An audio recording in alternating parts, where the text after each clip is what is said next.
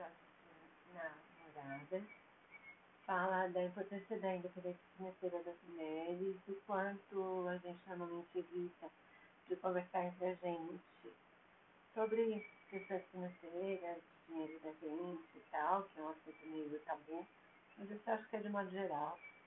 E conta histórias de três mulheres super interessantes.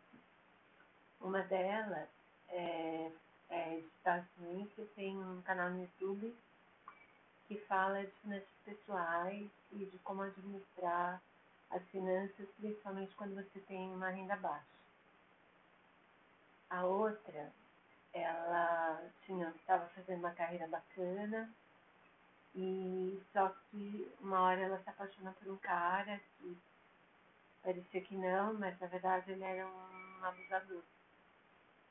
E ele convence ela é convencida por ele a largar a carreira, a se adaptar ao jeito dele, a se afastar da família e dos amigos, até que um dia ela percebe que o abuso é grande demais e resolve se livrar do relacionamento. Mas com isso ela sai do relacionamento com uma mão na frente e outra atrás. E, mas ela também conta que graças a Deus valeu a pena, que a decisão, o preço foi caro, mas super valeu a pena. E tem uma outra, que ela é, uma, ela é negra, e ela resolve ser publicitária, e ela faz uma carreira linda.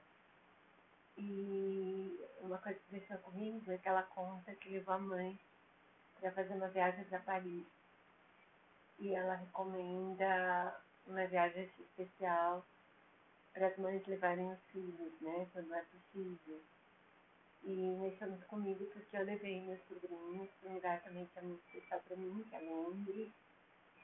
E cada viagem dessa foi mais especial, tanto para mim quanto para eles. Acho que vale bem a pena escutar o episódio, vou botar o link, como sempre.